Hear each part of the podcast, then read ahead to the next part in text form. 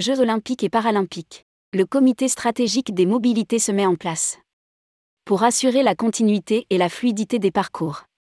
Le premier comité stratégique des mobilités des Jeux olympiques et paralympiques de 2024 s'est tenu à Paris, mercredi 12 octobre 2022.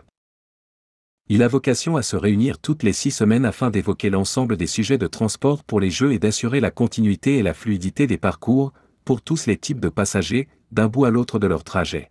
Les accrédités, les visiteurs des Jeux et les usagers du quotidien. Rédigé par Jean Dalouse le jeudi 13 octobre 2022.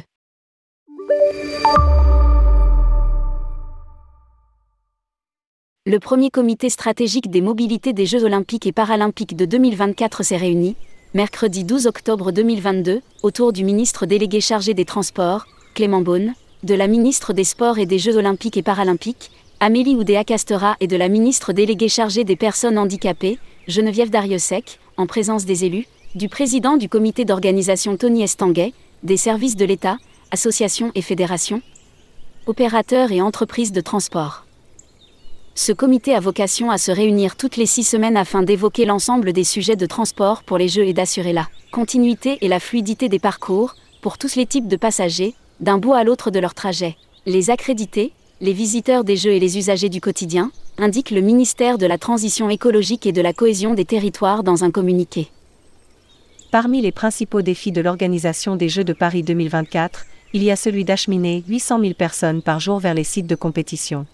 Condition sine qua non du bon déroulement des épreuves, cet enjeu est également au cœur de l'expérience des Jeux que nous devons offrir à nos concitoyens et aux spectateurs du monde entier ainsi, évidemment, qu'une pierre importante de l'édifice des Jeux les plus écologiques de l'histoire. A déclaré Amélie Oudéa-Castera, ministre des Sports et des Jeux olympiques et paralympiques.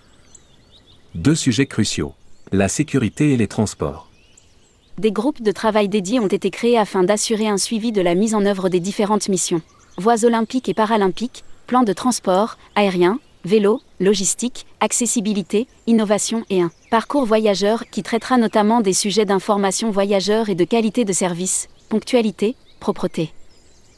Chaque groupe de travail aura désormais un pilote dédié, se réunira régulièrement et reportera au comité des mobilités.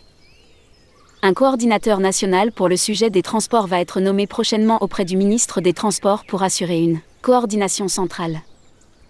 C'est une grande fierté d'accueillir les Jeux olympiques et paralympiques, mais aussi une grande responsabilité. Nous devons être à la hauteur, nous devons être prêts. Pour garantir la réussite des Jeux, deux sujets sont cruciaux, la sécurité et les transports.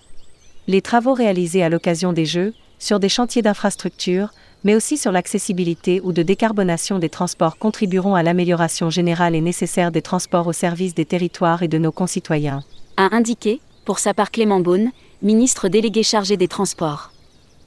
De son côté, Geneviève Dariussec, ministre déléguée chargée des personnes handicapées, ajoute L'accessibilité des transports sera un enjeu majeur pour les milliers de spectateurs en situation de handicap qui assisteront aux Jeux de Paris.